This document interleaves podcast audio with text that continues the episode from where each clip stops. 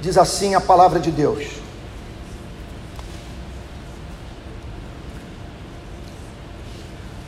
Verso 8: Filipe disse a Jesus: Senhor, perdão, gente, versículo 7, nós paramos no versículo 6.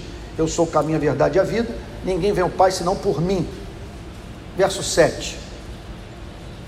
Hoje é um daqueles domingos que o pregador precisa de uma especial graça, porque é, esses dias eu li de um, alguma coisa escrita por um líder famoso, ele dizendo: todas as decisões equivocadas que eu tomei na vida foram antecedidas por noites mal dormidas. Ontem eu fui dormir uma da manhã, acordei hoje por volta das quatro e tal. Sabe? Então estou precisando de graça aqui, a cabeça acaba rateando. Mas vamos lá. João capítulo 14, versículo 7. Se vocês me conheceram, conhecerão também o meu Pai. Talvez você esteja dizendo, mas isso aí está um pouco diferente da tradução da minha Bíblia, porque os estudiosos não são unânimes quanto à interpretação desse versículo. Há aqueles que entendem que o Senhor Jesus está pressupondo que eles não conheciam ainda Cristo o suficiente, a ponto de identificar a presença do Pai na vida de Jesus. Enquanto que há outros, e essa é a tradução seguida pela nova Almeida atualizada, que acreditam que o grego dá a entender que o Senhor Jesus reconhece que eles o conheciam, mas não plenamente. Se vocês me conheceram, conhecerão também o meu Pai. E isso em razão do que o Senhor Jesus havia dito nos versos anteriores. Eu sou o caminho, a verdade e a vida, ninguém vem ao Pai senão por mim. E uma declaração como essa, por força do que está registrado no verso 4: E vocês conhecem o caminho para onde eu vou. Então Tomé disse a Jesus: Não sabemos para onde o Senhor vai, como podemos saber o caminho? Aí o Senhor Jesus apresentou a imortal resposta do verso 6. No versículo 7, após falar sobre o destino da vida dos discípulos, na verdade é o seguinte, gente.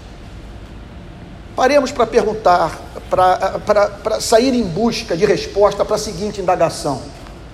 Aqui estamos nós numa igreja, lendo a Bíblia, separando momentos da semana para buscarmos a Deus, muitos o fazem diariamente, e lemos as Sagradas Escrituras, ouvimos pregações nas redes sociais. Gente, onde que nós queremos chegar? Qual é a meta final? O que desejamos alcançar? O Senhor Jesus, no versículo 6, deixou claro o destino final, para onde toda essa história quer nos encaminhar. Eu sou o caminho, a verdade e a vida, ninguém vem ao Pai senão por mim. Então, portanto, vamos parar para pensar: qual é o objetivo final dessa igreja? Qual é o nosso sonho? O que anelamos como produto final de toda essa busca? É contemplar a face do Criador. Nesse sentido, não tem povo nesse planeta mais ambicioso do que a igreja.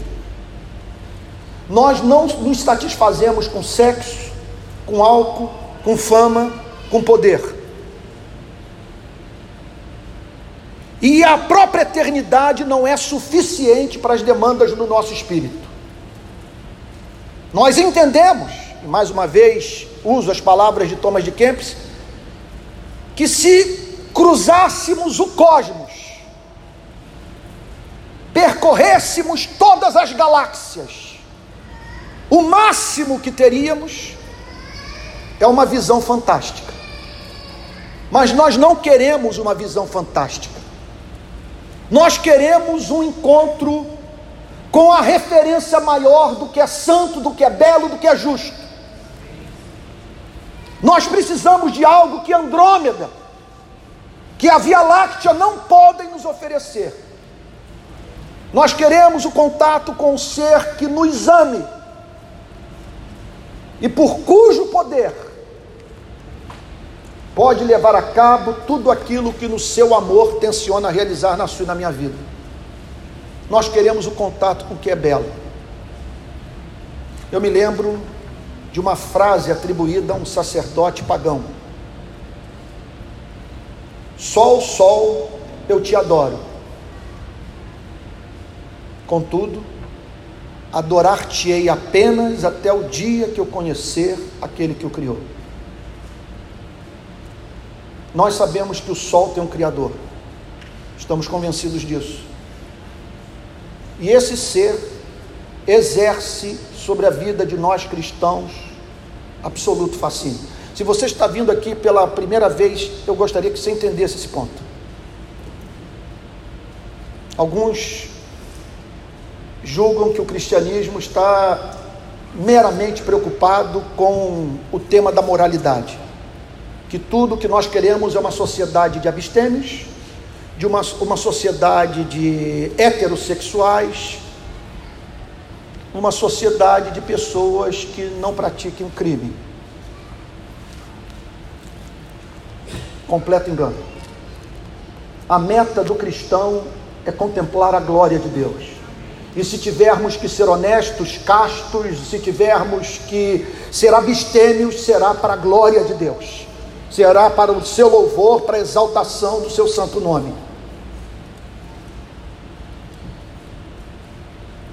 Após apresentar o destino final, o Senhor Jesus trata de ajudar os discípulos a entenderem quem é esse, por cuja presença o cristão deve anelar. Ele já falou sobre o caminho, ele já falou sobre o destino final, o caminho é ele, o sonho é contemplar a glória de Deus. Agora, quem é esse Deus? para cuja presença o Senhor Jesus nos chama. Cristo declara: Se vocês me conheceram, conhecerão também o meu Pai. Essa declaração é absolutamente espantosa. Porque se nós olhamos para a filosofia grega, nós vamos ver pensadores gregos falando sobre Deus. Nós vamos ver, por exemplo, um homem como Platão, usando como parábola o mito da caverna. E os seres humanos saindo da caverna, deixando de ver sombras para se depararem com a realidade da vida. O uso do raciocínio lógico. A grande experiência epistemológica de você se livrar dos condicionamentos impostos por essa vida, a fim de ter contato com a realidade. E nós encontramos, sendo assim, na religião pagã, na filosofia grega, declarações sobre o ser de Deus. Não foram apenas os judeus que passaram a crer a partir de um ponto da sua história na existência de um Criador cujo ser serviu de, de base para a formação da sua cultura.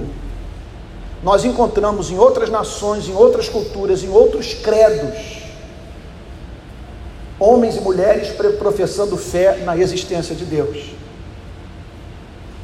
Por exemplo, os gregos costumavam dizer: é evidente que se algo existe, Algo tem existido por toda a eternidade, porque o nada nada cria.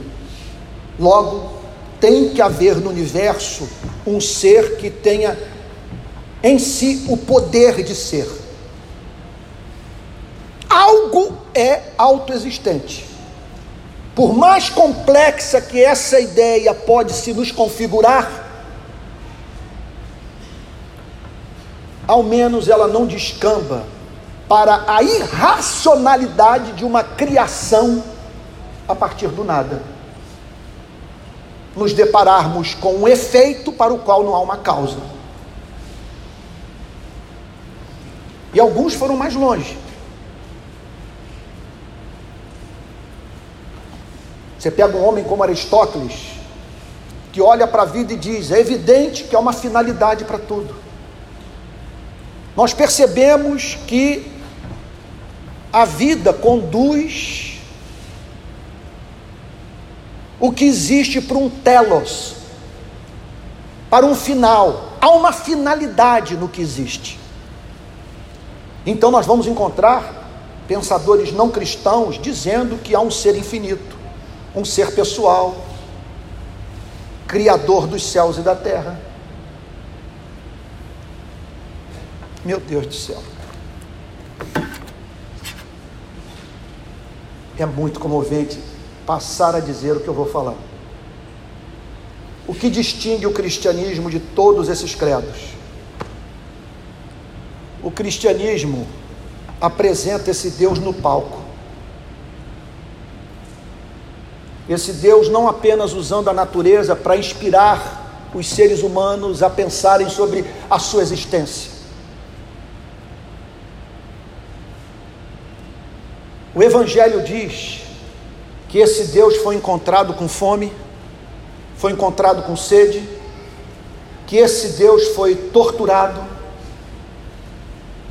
que esse Deus se desmontou em lágrimas quando viu uma amiga perante o túmulo de um irmão que morrera há quatro dias.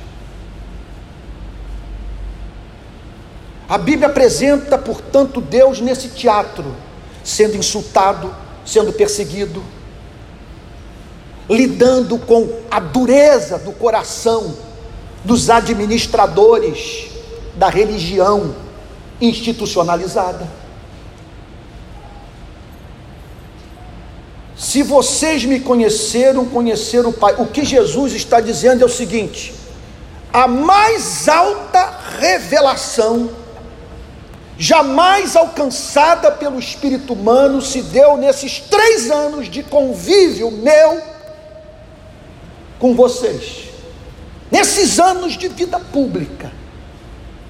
Gente, em que vocês tiveram uma ideia de como Deus reagiria, se comportaria, se manifestaria num mundo como esse. E foi o que de fato aconteceu na pessoa de nosso Senhor e Salvador Jesus Cristo. Gente, a vontade de pegar o microfone e andando de um lado para o outro, porque é tudo muito, muito extraordinário. O que Jesus está dizendo é o seguinte: que quando ele tocou no leproso, uma nota foi emitida para a humanidade: que se Deus estivesse entre nós, ele não trataria com indiferença o enfermo. Quando Jesus alimenta os famintos, multiplica pães,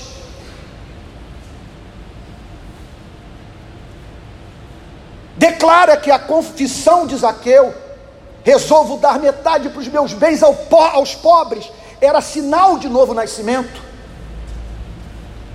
Jesus está emitindo uma outra nota.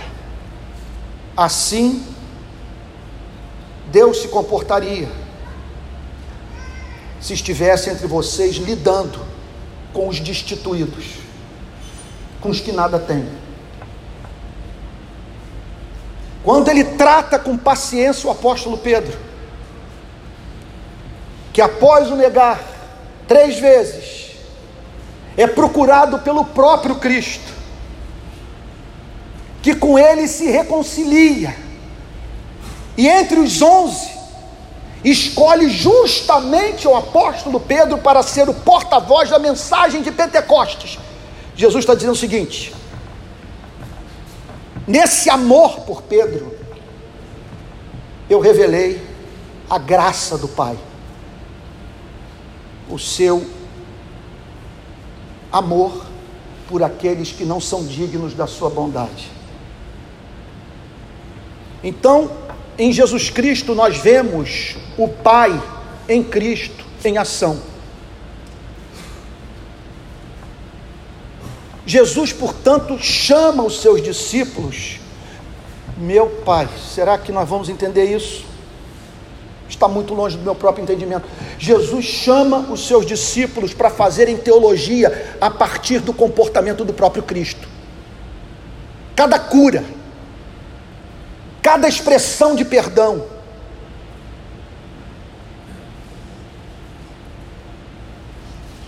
cada milagre, cada palavra eram teologia pura. Por isso que o Senhor respondeu dessa forma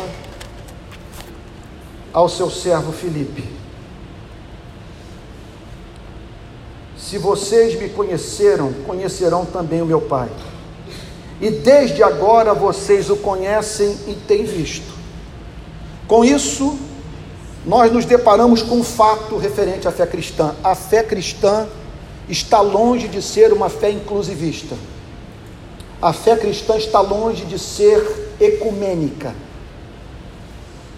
Nós não encontramos no Novo Testamento qualquer espécie de alusão ao conceito de que todo caminho leva a Deus. O que Jesus está dizendo é que nós somos péssimos teólogos e se queremos conhecer o caráter de Deus, contemplar a sua beleza, se quisermos encontrar na vida um Deus amável, digno de ser cultuado, é necessário que nós façamos teologia a partir da vida de Cristo. E em especial quando Cristo vai parar na cruz. Pois ali a justiça e o amor se beijaram uma vez que Deus condenou o pecado e puniu em si mesmo as transgressões dos homens. Filipe ouve essa declaração e faz um pedido a Cristo, no verso 8: Senhor, mostre-nos o Pai. Isso nos basta. Ah, meu Deus, meio dia e meia. Vou fazer o seguinte: eu não vou ter condição de terminar meu sermão. Eu, domingo que vem, eu concluo. Só gostaria de concluir dizendo que o sonho de Filipe deveria ser o sonho da vida de todos nós. Ele estava equivocado, de certa forma, no pedido. O pedido era resultado de uma lerdeza espiritual. Um santo temor, eu lhes digo, santo temor, não quero ser bombástico, mas talvez com uma imagem forte como essa, eu ajude a igreja a entender o ponto. Filipe não entendera que Deus e Jesus Cristo fez striptease. Ele se desnudou.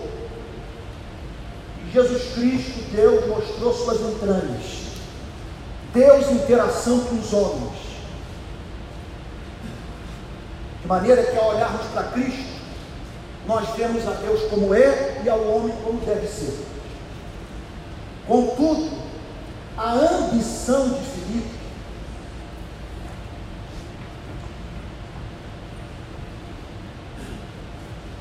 está muito pouco presente nas igrejas do nosso país. Porque nós estamos usando Deus como meio e não como finalidade maior da nossa procura. Estamos aqui devemos aqui permanecer em contato uns com os outros, não com a instituição, mas em contato com a família da fé, não porque queremos a restauração do nosso casamento, não porque desejamos com Cristo prosperar financeiramente ou manter os nossos filhos afastados das drogas. Anelos do coração santos e que são objeto, obviamente, da preocupação de Deus, mas ídolos e nos devoram e destroem. Quando, para alcançá-los, não os vemos como meios, e sim como fim.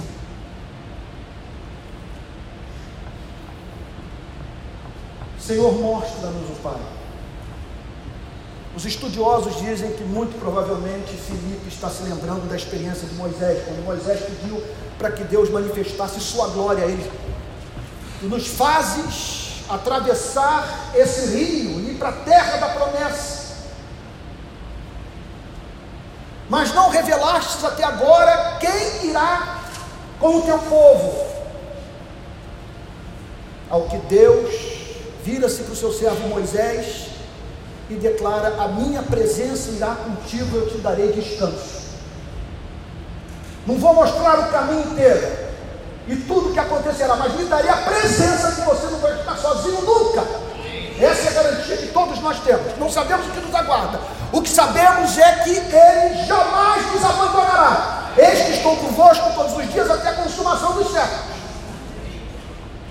E Moisés vira-se para Deus nesse diálogo santo, segundo o relato do livro de Êxodo, e faz um pedido. Então, mostra-me a tua glória foi o pedido de Filipe: manifesta ao Pai, abra os céus, ajuda-nos de uma forma visível, física, empírica, contemplar a glória do Pai. Irmãos queridos, o pedido revelou uma dificuldade de entendimento espiritual, uma carência de amadurecimento, uma lerdeza de discernimento. Três anos em convívio com Cristo. E Filipe não havia compreendido que Deus estava em Cristo se revelando ao mundo. Contudo,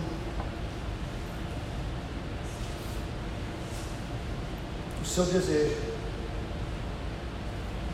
deveria ser a maior obsessão das nossas vidas. Conhecer o Pai, contemplar a glória do Pai, adorar o Pai, gastar noite na presença do Pai, ler a Bíblia para encontrar o Pai, sentir aquela doçura de espírito quando o nome do Pai vem à memória. Contudo, precisamos entender que essa teologia que transforma Deus em Pai, que alguém digno da nossa busca maior de alma, esse Pai só pode ser considerado como tal quando nós nos aproximamos dele diante de Jesus Cristo. Não há conhecimento velho de Deus sem a pessoa de Jesus Cristo. E sobre isso nós vamos ver, se Deus assim permitir, no próximo domingo, para a glória de Jesus. Que nós fiquemos, portanto, com o que o Senhor Jesus declarou: Se vocês me conhecem, conhecerão também o meu Pai.